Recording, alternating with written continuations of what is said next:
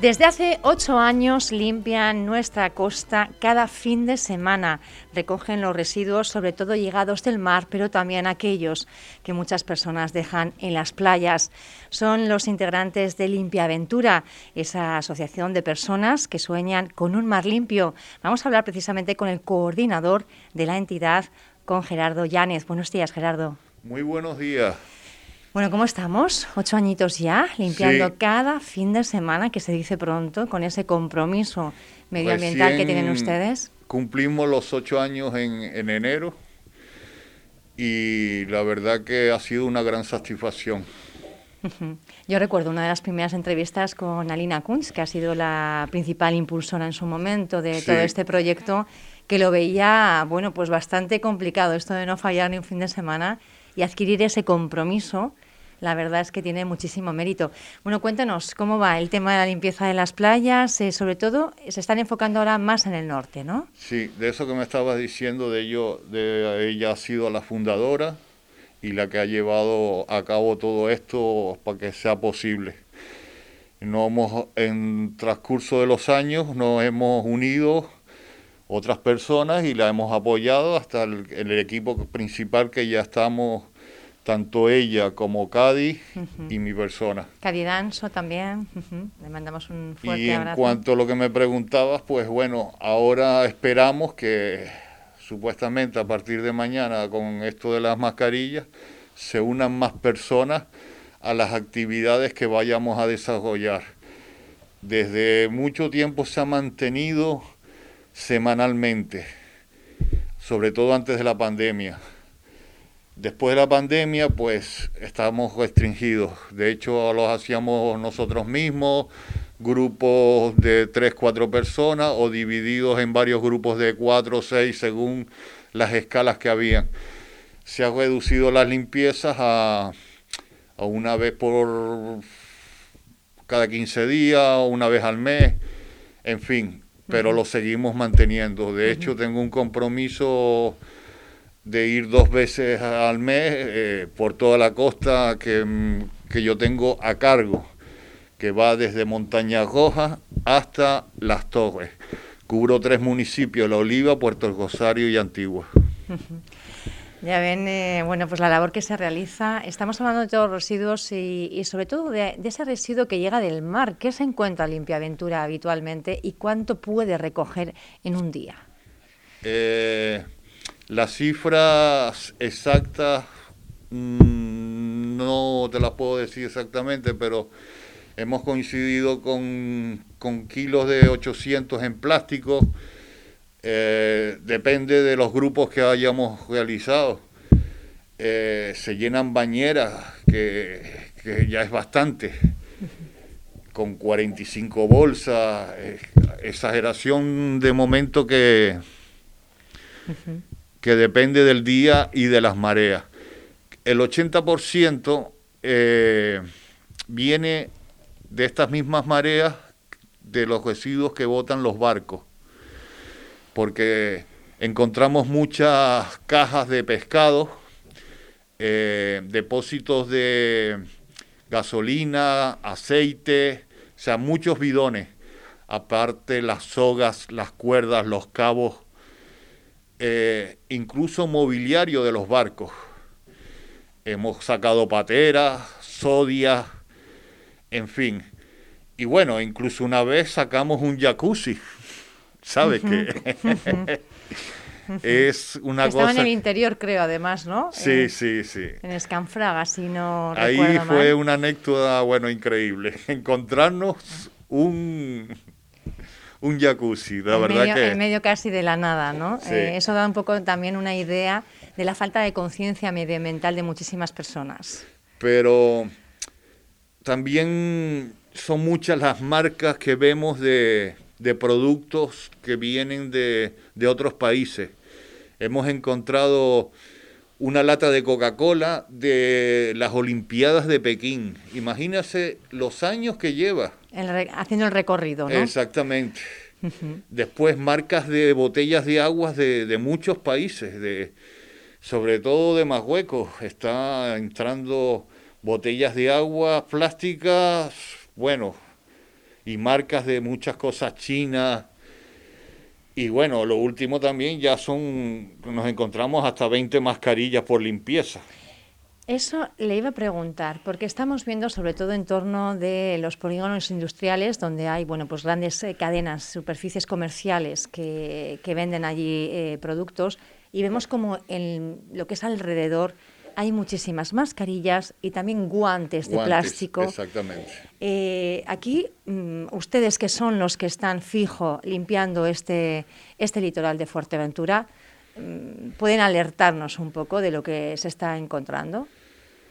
Sí, eh, es que son muchas las cosas que nos encontramos y, y una de las últimas, siempre hemos peleado con el plástico, que es el, el principal enemigo, pero después de esta pandemia, pues ha sido las mascarillas, que también al principio fueron los guantes, que obligaban a ponernos los guantes también. Menos mal que se desistió el uso de ellos en ciertas cosas, pero eh, también se encontraban muchas mascarillas y, se siguen encontrando aún. Se siguen encontrando. Y esas ya no vienen por mar, eso es de gente, bueno, pues de la isla y que el viento al final hace Algunas sí vienen por mar, otras eh, de las personas que van usando al lado, pasando por la costa, el pescador, el deportista, yo qué sé, un montón de cosas. Ustedes hacen además eh, también acuerdos con otras entidades para, de alguna forma, pues establecer un frente más, más, más amplio ¿no? en esa lucha por conseguir esa limpieza. ¿Con quiénes están colaborando ahora mismo? Estamos más bien una asociación que se llama Clean Ocean Project. Eh, llevamos una colaboración mutua. Eh, de hecho, ellos nos han fabricado los playapales y entonces yo se los he pedido para ponerlos en la costa que yo mantengo principalmente. Pero se pueden ver casi en, casi todas las playas, ¿no? Del litoral de Fuerteventura, esas estructuras de madera pero en las playas salvajes, ojo, porque no en las playas que, que administra las entidades, que son las turísticas. Eh, los playapales sí, están puestos desde la parte del cotillo hasta el más lejano, que de último fue en Cofete. Eh, pero principalmente yo tengo 18 playapales a cargo, los cuales tengo que pasar dos veces al mes a inspeccionar. Una, si ha colaborado el ayuntamiento respectivo de la zona vaciarla, y si no ha pasado, pues yo me tengo que encargarlo de vaciar. Y ya de paso hago una batida por ese lado y hago la limpieza. Eh, siempre me acompañan máximo tres voluntarios porque es la capacidad que tiene el vehículo. O sea, tratamos de ir cuatro personas. Gerardo, tienen, eh, bueno, con Clean Ocean Project, estamos viendo también con Capi Canarias, ¿no? Otra, Exactamente, fue uno de los... persona que, bueno, se está convirtiendo también en Gracias por recordármelo, sí. Y que eh, está también Se ha unido con nosotros desde el año pasado y la verdad que hace una gran labor y siempre que él puede se une con nosotros a hacer las actividades incluso talleres. Eh, ha participado en lo de los cometas, en varias actividades que han hecho, sobre todo en el norte, en Cojalejo.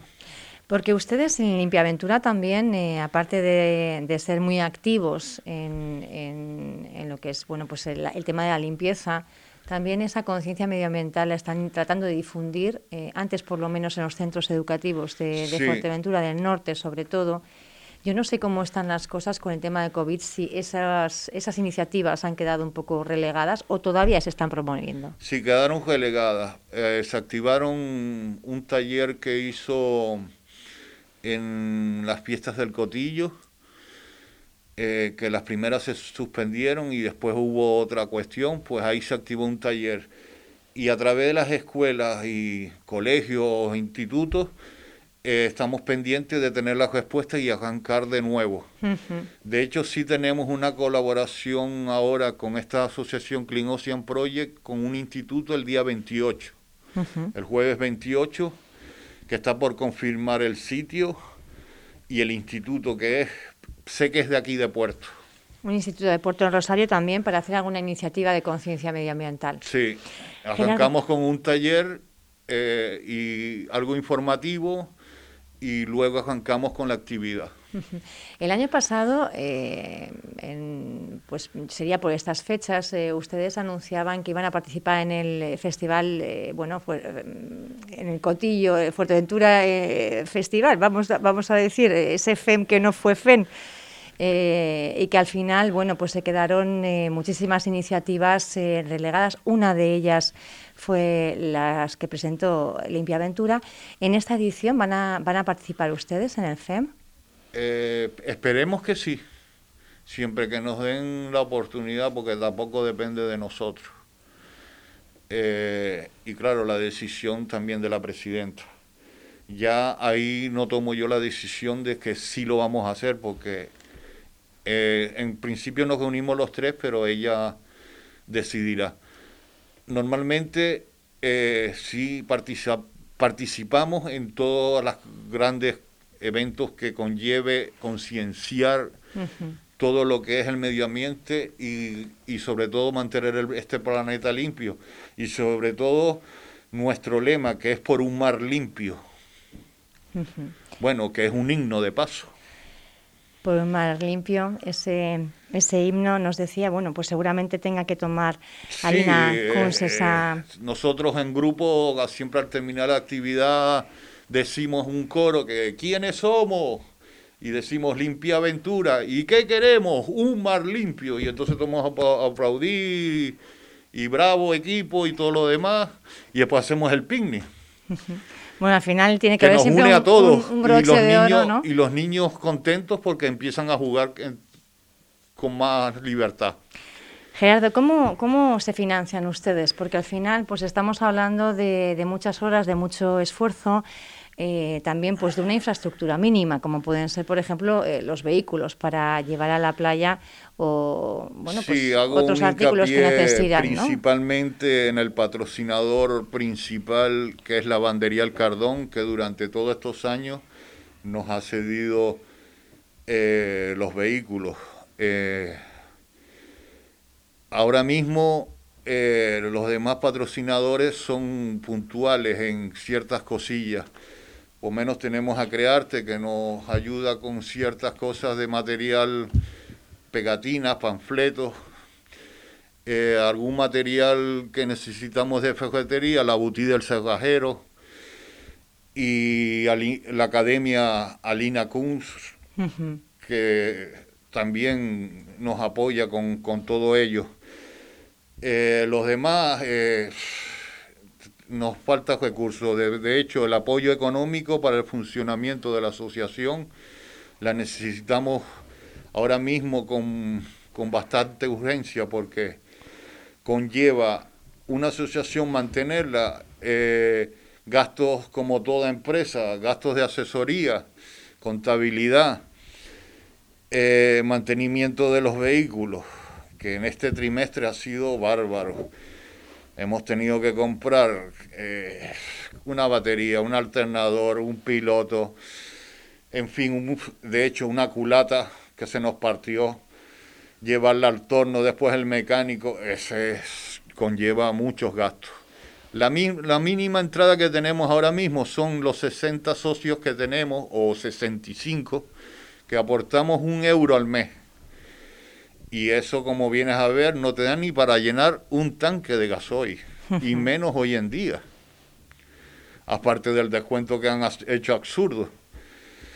Y claro, eh, últimamente nos estamos cohibiendo un poco de, de hacer tantas batidas o tantas inspecciones de costa, porque hacer una ruta semanal o dos veces a la semana, te impide, eh, supone un gasto bárbaro.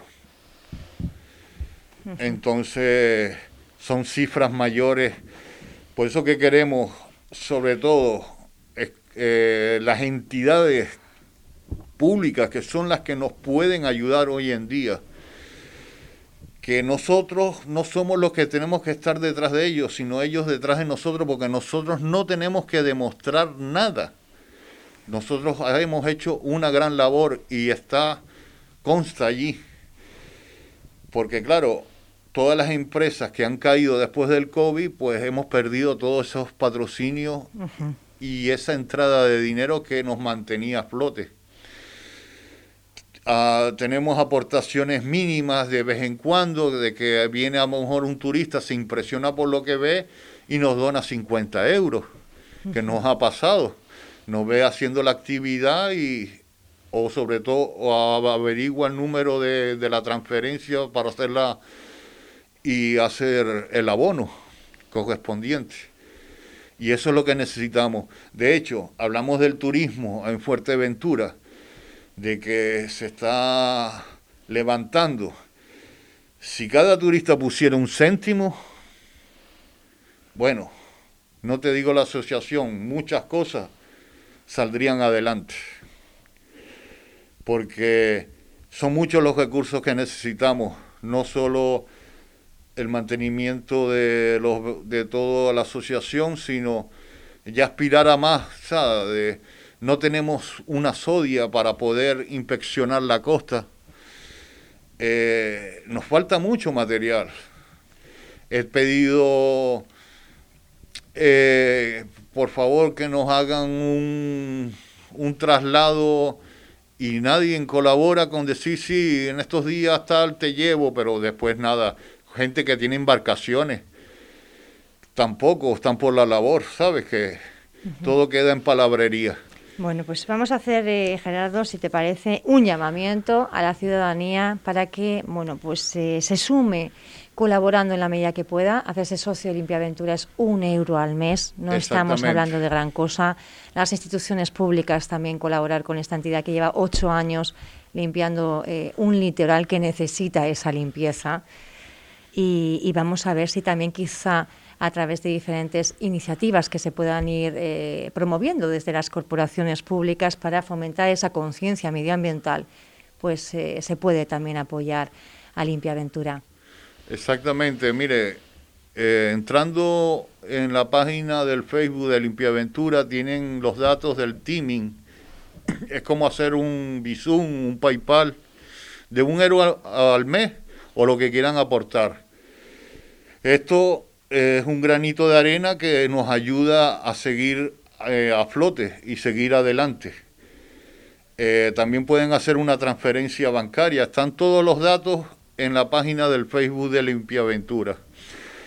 Eh, a todo esto, hago hincapié más que todo en las instituciones porque nos han prometido cosas y nunca se han dado. De hecho, Limpiaventura es una ONG que nunca ha recibido una subvención estos ocho años, pero nunca.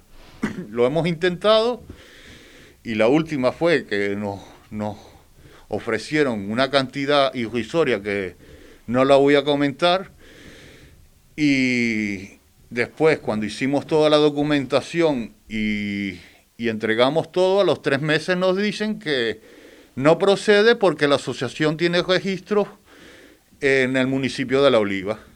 Digo, ¿qué me estás contando? Digo, ¿cómo va a ser esto? Entonces, ¿tú qué quieres? Que en el municipio este que estamos no limpie las playas. O sea, es que no entiendo la burocracia. Nosotros limpiamos en toda la isla, mayormente. Y, y en si esa una va a ser de las trabas burocráticas, pues imagínate el entusiasmo que tenemos de todas estas entidades públicas. Y ya no te digo del cabildo, porque el cabildo hemos tratado de hacer su, solicitar subvenciones y todo ha sido trabas, trabas y más trabas. Eh, ahora nos dijeron que en un momento hacia el futuro va a salir ese pliego que va a ser para las asociaciones medioambientales después que se repartieron cierta cantidad a otras asociaciones que no tenían nada que ver. O sea, es que yo no lo entiendo. Esto es marear la perdiz. Vamos a hacer ese llamamiento, Gerardo, a ver si se apoya a Limpia Aventura y pueden estar. Ahora han cumplido ocho años, pero por lo menos ocho años más. Gracias. Eh, otra de las cosas que me dicen, hablen con el alcalde. Eh, sí, hablo con. Voy a pedir una cita y llevo un mes llamando que esta persona que se encarga de recibir el, teléfono para darme una supuesta cita, pues nunca lo coge, nunca está, y tengo constancia de los registros. Entonces, vamos, ¿qué está pasando? Algo está funcionando mal. Entonces, incluso le pregunto a la centralita, pero tiene que haber algún sistema de que pueda eh, digitalmente o un correo electrónico solicitar esa cita, pero no. Dice que tiene que llamar, y yo pues estoy cansado de llamar y nadie me contesta. Bueno, pues vamos a ver si haciendo la denuncia pública también a través de los medios de comunicación, las instituciones se ponen un poco las pilas y también más gente se asocia a Limpia Aventura o trata por lo menos de echar un cable. Gracias por haber estado con nosotros. Un fortísimo abrazo a Alina Kunz y también a Cadi Danso, que es eh, esas tres personas junto con, estas dos personas junto con usted, tres, que son las que encabezan Limpia Aventura y que hacen que este sueño por un mar limpio pues esté un poquito más cerca. Gerardo, gracias. A ustedes y gracias por la oportunidad y espero que esto se nos pueda abrir una puerta más para seguir adelante.